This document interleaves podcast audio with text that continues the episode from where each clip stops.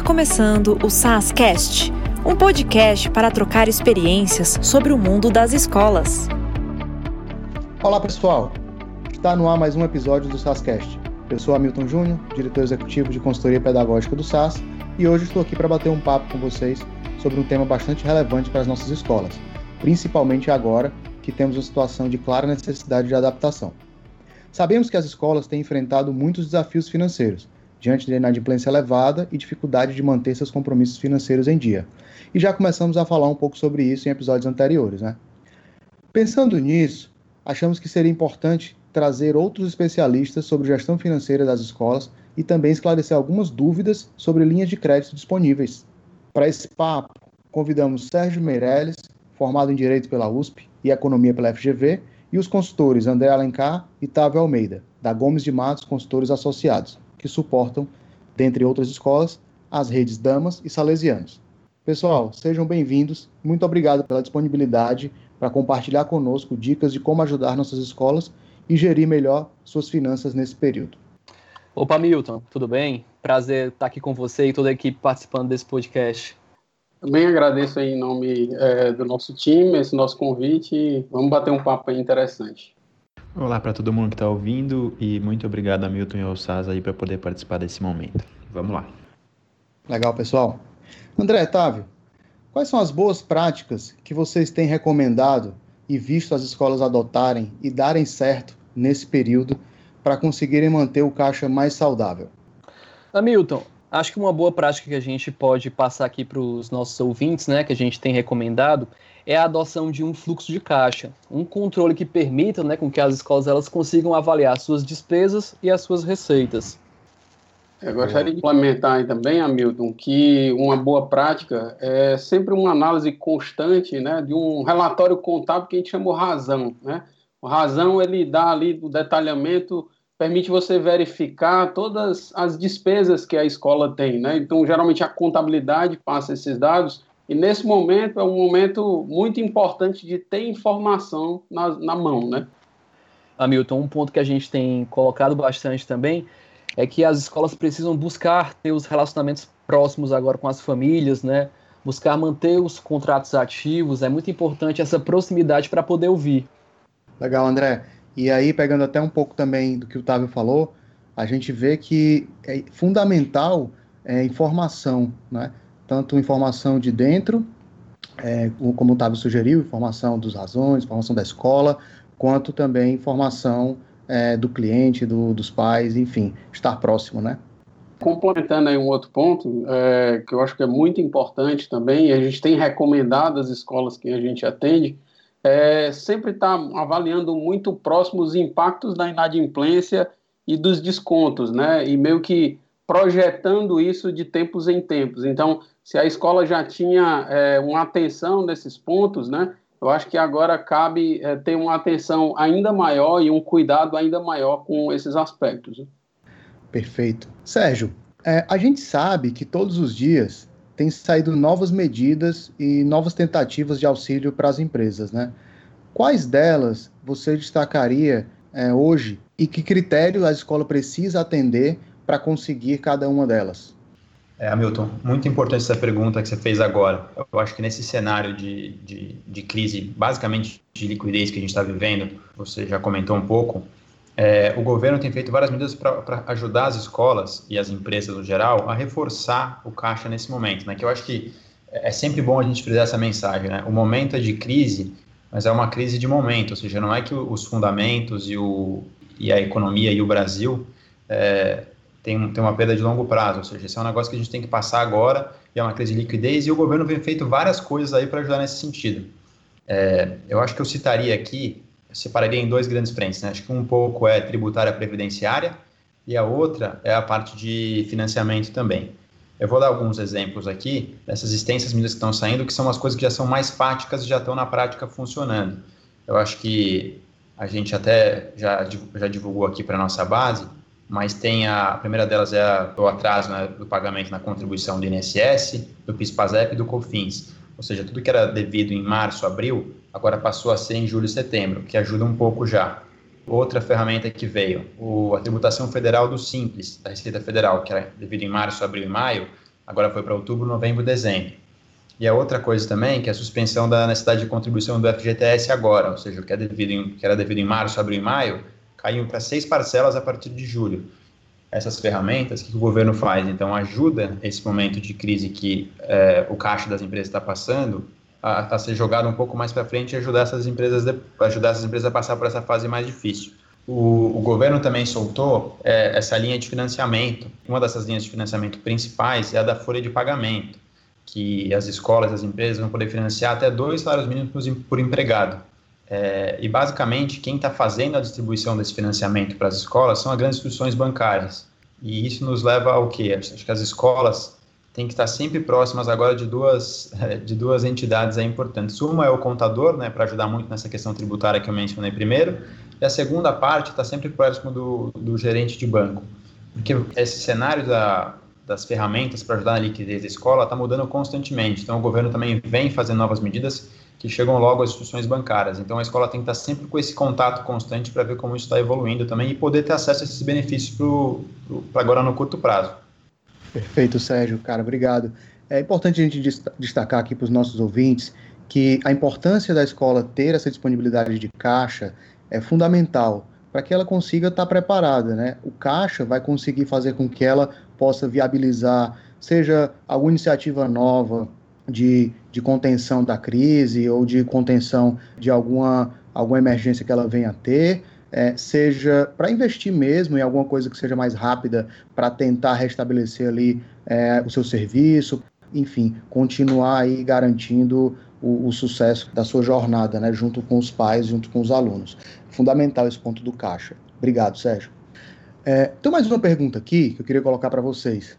Para conseguirmos acompanhar bem os resultados de qualquer empresa, a gente sabe que a gente precisa ter os dados na mão. Né? A gente precisa de informação, como a gente até já falou um pouco mais cedo.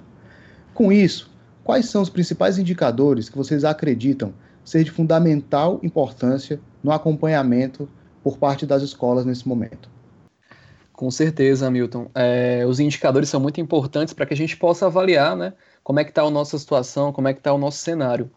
Então a gente pode citar aqui alguns indicadores. Um indicador muito importante que a gente tem acompanhado bastante com as escolas é o nível de inadimplência. Então é muito importante avaliar como é que ele está se comportando agora nesse momento, né? E como é que ele veio se comportando durante esse ano agora de 2020, né? Comparar também com o ano de 2019. Então vai nos dando às vezes alguns insights sobre ações que a gente precisa fazer.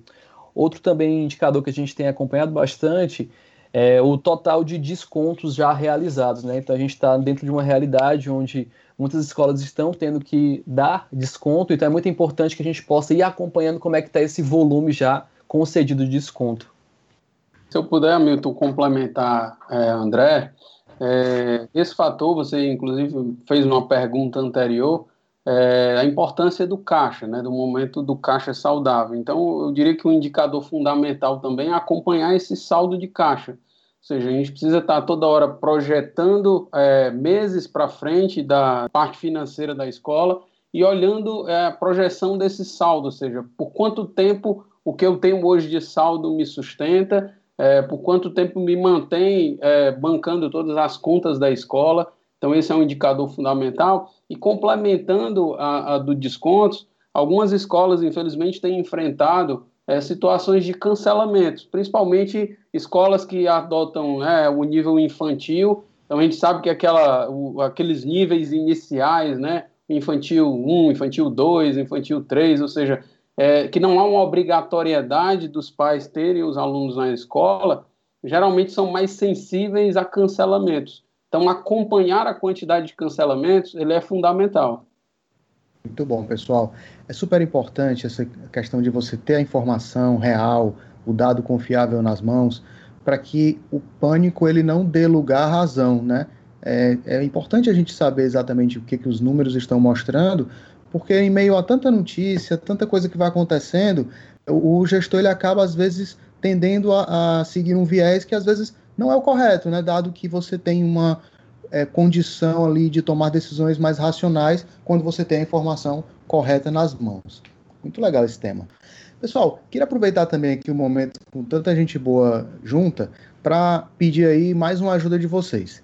De maneira prática, se vocês pudessem dar aí duas ou três dicas para as escolas buscarem mais informação é, a partir de amanhã e terem um controle melhor das finanças nesse período. Quais seriam essas dicas? Bom, se eu puder começar aqui com os amigos, né, me permitindo, eu diria que a, a, primeira, a primeira atitude ou recomendação básica é buscar analisar todo o seu contas a receber e enxergar nele oportunidades de antecipação. Tem escolas que atuam com receitas por cartão de crédito, por exemplo, e isso pode ser uma fonte de financiamento importante para esse momento e é uma ação prática que algumas escolas têm tomado. É, eu complementaria com outra, aí, até para deixar espaço para os amigos também, é que seria é, negociar prazos com fornecedores, mas sendo um parceiro. É, a gente entende que o momento é muito delicado para as escolas, mas elas não podem esquecer que os parceiros são muito importantes para a sua comunidade educativa. Então, parceiros bem diversos que existem numa escola, e eles precisam ser tratados como parceiros de fato. Então, negociar com todo cuidado, né? não cancelar fornecedores importantes para a escola é muito importante nesse momento. Se eu puder complementar aqui, é, eu acho que eu, eu, daria duas, duas grandes dicas, e acho que a gente até já falou um pouco delas, e, e o Tato também já mencionou. Mas é, a primeira delas é um focar nesses dados, né? ou seja, é, em, hora, em, momentos de crise principalmente, o foco tem que ser nos números, nos dados e nos fatos, né? não é hora para você ficar é, focando só em, em, barulho e notícia e notícia que seja boato, né? Então acho que a primeira delas é isso, já ter os fatos e os dados. E o segundo, que eu acho que é uma, uma mensagem geral também, é sempre fazer a coisa pensando, é, fazendo caso a caso. É, não tomar medidas genéricas e analisar cada situação é, separadamente, ou seja, não é o, desconto para a base toda e por aí vai. Então tem que olhar sempre o caso a caso e entender o, o seu parceiro que está do outro lado também, seja o fornecedor, seja o cliente. Então acho que essas seriam as minhas dicas, assim. Complementando aqui também com todos, né? É um ponto que a gente falou aqui que é muito importante essa gestão do caixa. Então a gente deixa essa dica também dessa atualização diária mesmo do caixa. Então diariamente atualizar com as informações de recebimentos, pagamentos, para que a gente possa ter uma projeção mais assertiva, né, mais fidedigna possível. E outro ponto também que a gente tem colocado é criar o que a gente chama de placar da crise, né? O que, que seria esse placar? seria um painel onde a gente teria aqueles indicadores que a gente comentou acima, né? Indicadores de inadimplência, saldo de caixa, é, total de descontos já concedidos, para que a gente possa acompanhar como é que está a evolução desse cenário, né?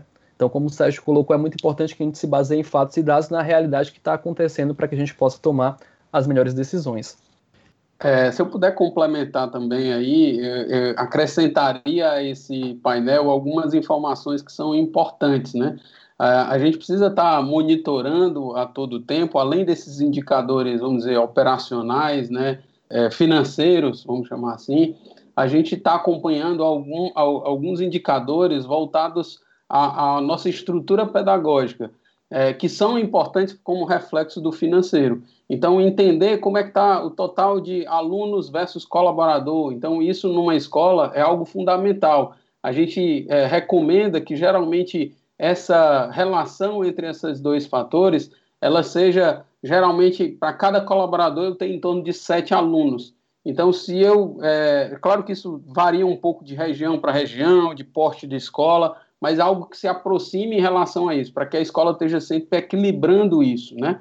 E analisando, claro, alunos por turma. Você precisa estar tá fazendo remanejamentos. Então, se você tem cancelamentos, né? Se acontecem coisas concentradas em determinadas turmas, a escola precisa estar atenta a esses indicadores dentro do seu painel também. Maravilha, gente. Dicas valiosíssimas.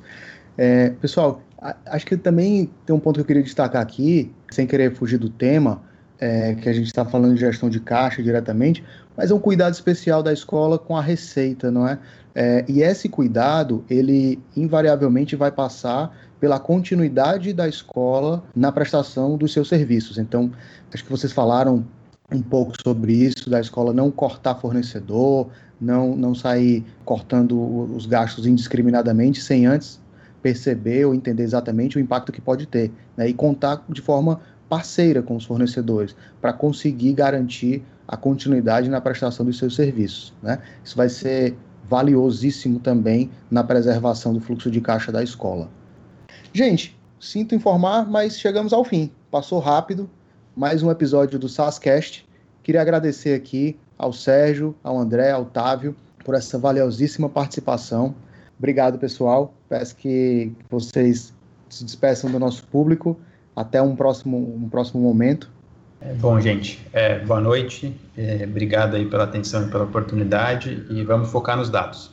Também agradecemos aí a participação de todos, a audiência de todos e desejamos sucesso nessa retomada das escolas. Agradecer mais uma vez o convite, né? E a todos os ouvintes aí do podcast e desejar sucesso nesse momento. É, espero que vocês que estão nos ouvindo consigam aplicar nas suas escolas algumas das práticas aqui que a gente compartilhou. Como SAS, estamos trabalhando incansavelmente para dar o suporte que vocês precisam. Contem conosco, contem com a nossa parceria. Ah, e também não esqueçam de seguir nosso canal e acompanhar os próximos podcasts. Se tiverem sugestões de temas que gostariam, gostariam que a gente respondesse, por favor, basta acessar no link que a gente vai enviar para vocês e manda para a gente, tá bom? Um grande abraço e até mais.